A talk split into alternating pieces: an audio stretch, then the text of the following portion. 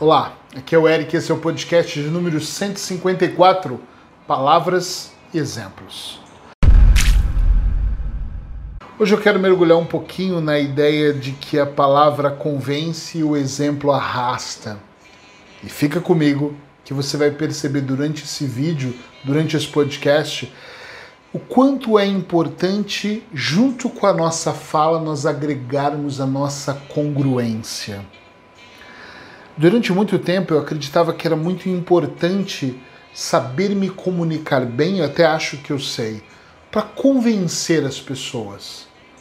Na área da terapia, nós também somos vendedores, nós vendemos resultados, nós vendemos ideias, nós vendemos a, a a implantação da ideia na mente daquela pessoa, se é que você me entende. O tempo todo, a maneira como eu falo, o que eu falo, meu tom de voz, a hora certa de falar, eu tô aqui ensinando. Então eu preciso que a mente da outra pessoa absorva essa informação. Então a maneira que eu falo realmente tem que ser poderosa. Em outras áreas da nossa vida também, pessoal, profissional, independente de você ser terapeuta, seja lá o que você for, a fala convence, precisa convencer. Só que eu tenho aprendido nos últimos anos que o exemplo ele arrasta multidões. Quando eu dou um exemplo, quando eu pratico, quando eu faço de uma maneira correta, as pessoas elas começam a me seguir, elas começam a compreender. Eu não preciso dizer que eu estou fazendo. Um exemplo.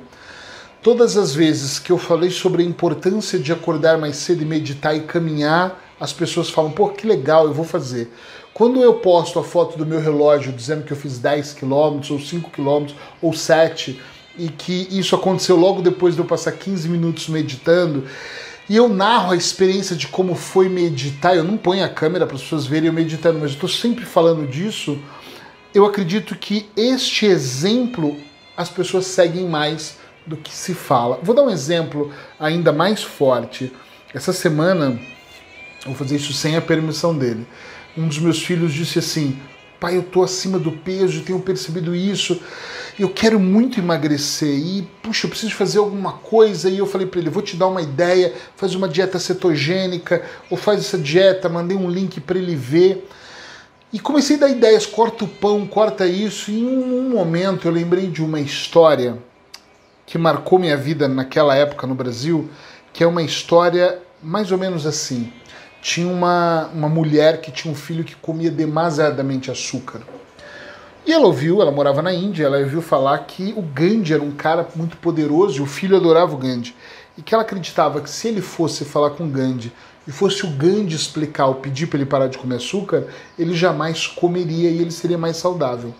Ela fez uma viagem longa, longa, em cima de um burrinho, a pé, pedindo carona até chegar no Gandhi enfrentou um dia de fila enorme. No finalzinho do dia chegou a vez dela e ela teve lá e falou pro Grande: Gandhi, o problema é que meu filho está ficando obeso, meu filho come muito açúcar, já não sei mais o que fazer. O pai bate, briga, eu já rezei para todos os deuses e nada acontece. O Gandhi olhou para ela e falou: Eu preciso que ele volte daqui 30 dias aqui. E ela, ok. E ela veio a pé, pediu carona, montou no burrinho, atravessou o rio, voltou para casa. 27, 26 dias depois, ela pega e faz toda a trajetória até chegar no Gandhi de novo. Afinal de contas, esperar um mês lá não dava. Ela tinha outro filho, marido, mas ela estava lá com o filho de novo, passou por toda aquela trajetória e quando ela entrou ali naquela, naquela, naquela pequena casinha, o Gandhi falou: ah, Eu me lembro de você, o filho não comia açúcar. Assim, ele olhou, pegou na mão do menino, olhou para ele e falou assim: Por favor, para de comer açúcar. E o menino falou assim: Não, não vai te fazer bem. E ela ficou muito curiosa, o menino falou, tá, eu nunca mais vou comer Gandhi, eu, eu, eu acredito, eu, eu prometo. E ela pediu para o menino esperar lá fora e ela perguntou, Gandhi, posso fazer uma pergunta sem duvidar da sua sabedoria divina? Por que, que você não disse isso quando a gente estava aqui se era tão fácil? E ele disse, porque eu também comi açúcar. Olha que interessante. Quando meu filho disse que precisava de perder peso, e eu sei que eu, Eric, preciso, eu faço dieta, paro o caminho, paro, mas eu não me importo muito e acabo. Mas eu me importo, no fundo. Né? Eu falo que não me importo, mas eu me importo. E no fundo, uh, eu sentia necessidade de pensar, além de convencer o meu filho de ajudar, porque ele pediu um help, por favor, quer emagrecer, eu pensei, por que não então eu aproveitar essa oportunidade em vez de convencê-lo através da fala somente, que eu convença através da fala, mas que eu seja o próprio exemplo para ele. E aí, nesse momento, eu decidi. Hoje é dia 1 de junho, eu não sei quando você vai estar ouvindo o podcast. 1 de junho de 2020. Nesse dia, no dia anterior, ontem, eu até falei isso para minha esposa. Eu falei: acabou, fiz um novo cardápio uh, sem carboidratos ou com baixo carboidrato. Mudei uma série de coisas, criei um grupo no WhatsApp, eu e ele só e comecei a postar. E falei para ele todos os dias. Primeiro postei o peso da balança. Isso é o que eu tenho, 123 quilos e meio. Muito. Muito, muito. Para um cara que tem 1,80m, muito. De deixa eu até confirmar se é isso mesmo que eu postei aqui, né? Para ficar bem registradinho isso aqui, para no futuro a gente poder ver isso. 123,50, exatamente isso. Depois eu comecei a fazer o quê? A primeira coisa que eu fiz foi postar o meu café da manhã, meu pequeno almoço, depois postei o meu almoço para ele ver. Por que, que eu fiz isso? Porque eu disse para ele, tudo o que eu comer, mesmo que não seja saudável, que eu pise na bola, que eu não pretendo, eu vou postar para você ver como está minha alimentação. Então eu comecei com café com leite e ovos de manhã, ovos cozidos. E eu decidi, no almoço eu comi salada de tomate com, com cebola e decidi colocar um bife. Eu sei que isso não é sobre culinária, é sobre emagrecimento, mas é para mostrar que eu estou mostrando para o meu filho, de alguma maneira, que eu consigo emagrecer e eu vou eliminar 30 quilos até o meu aniversário, que é dezembro. Eu disse para ele: se até dezembro eu vou eliminar 30 quilos, vamos ver você. Se você quiser, posta também aquilo que você vai comendo. Talvez ele vai postar, talvez ele não vai postar. Ele nem respondeu ainda. Nós temos uma diferença do horário do Brasil, mas o mais importante aqui é que eu possa ser o exemplo. Talvez ele não se importe muito hoje, mas pode ser que daqui 30, 60 dias ele veja as minhas fotos ou a balança e fale: caramba, tu já perdeu 10, já eliminou 20, já eliminou 15, e ele perceba essa minha transformação. Primeira coisa que eu imaginei foi quando eu faço coisas para essa mudança, eu começo a mudar o mundo ao meu redor. Uh, todas as vezes que eu queria, quis mudanças dentro da minha equipe de trabalho, essa mudança começou comigo. Eu nunca falei para minha equipe, puxa, vocês têm que trabalhar dobrado. Eu é que comecei a trabalhar dobrado nós temos que dobrar o resultado financeiro. Eu comecei a fazer por onde e eles, caramba, isso está acontecendo. Eu falei, claro, venha comigo. Ou seja, eu percebo que a palavra ainda continua sendo importante, porque nós nos comunicamos muito, apesar da comunicação verbal ser menor do que a expressão corporal, é, é um conjunto de coisas, né, na verdade. Mas eu percebo que quanto mais exemplos você puder dar na sua vida, mais as pessoas vão compreender a sua, congru é, a sua congruência, mais elas vão entrar em conexão com você. E eu, e eu muito tempo que eu falo com casais, por exemplo, que eu estou atendendo a esposa e ela, ela, me, ela quer me contratar, mas ela quer que o marido pare de beber. Mas ela não bebe, então o que ela deveria fazer? Eu falo, tem atitudes que ele perceba que você está trabalhando algo. De repente você não bebe, mas você pode emagrecer, de repente você pode uh, ir para o ginásio, de repente você pode fazer yoga ou meditar de manhã. Ou seja, as suas ações vão provocar nas pessoas que estão do seu lado um certo movimento. Quando eu começo a me movimentar do lado de cá, a Paula normalmente também se movimenta. E o contrário é verdadeiro. Às vezes eu estou numa zona de conforto, num determinado setor da minha vida e eu começo a ver a Paula fazer movimentos, movimentos, ela começa a se movimentar e eu falo, caramba, eu também vou me movimentando e de repente eu vou ali agregando.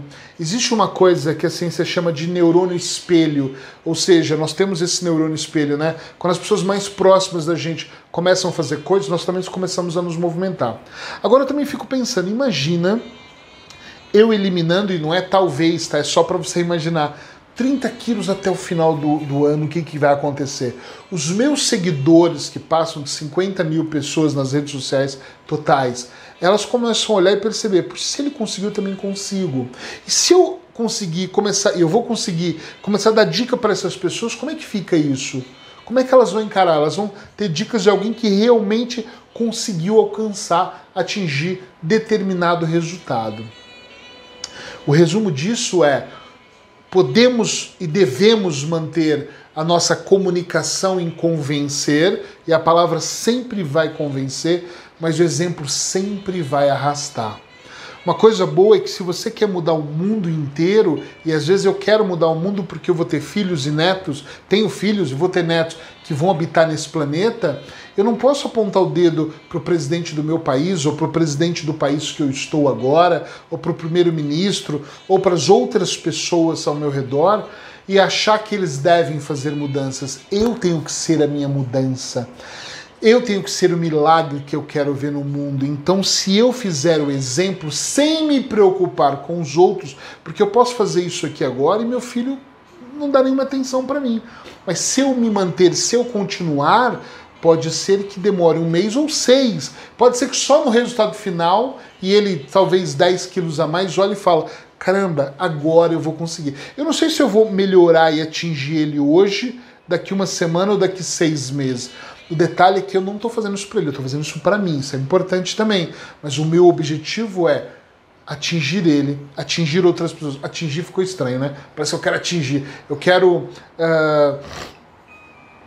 Como é que eu... Qual é a palavra que eu devo usar? Não é atingir, é eu quero clarear a mente dessas pessoas. Eu quero dar esse exemplo, eu quero trazer esse entusiasmo, essa é a palavra melhor, para que as pessoas olhem e falem: caramba, qual é o caminho? E eu possa falar também sobre o caminho. Até porque eu não vou fazer uma dieta porque é nutricionista, eu vou fazer muito utilizando auto-hipnose. Eu quero mesmo usar auto-hipnose para eliminar peso, para que eu não sinta fome, para que eu não, não vacile e amanhã volte a comer desesperadamente, para compulsão noturna, que é o que eu tenho mais, ou seja, eu quero ser esse exemplo não só para o meu filho, mas para outras pessoas. E a minha pergunta é o que você quer ser exemplo para a pessoa que você mais ama, para os seus filhos, para as pessoas que convivem com você. Nós somos a média, dizem isso, das cinco pessoas que mais nós convivemos.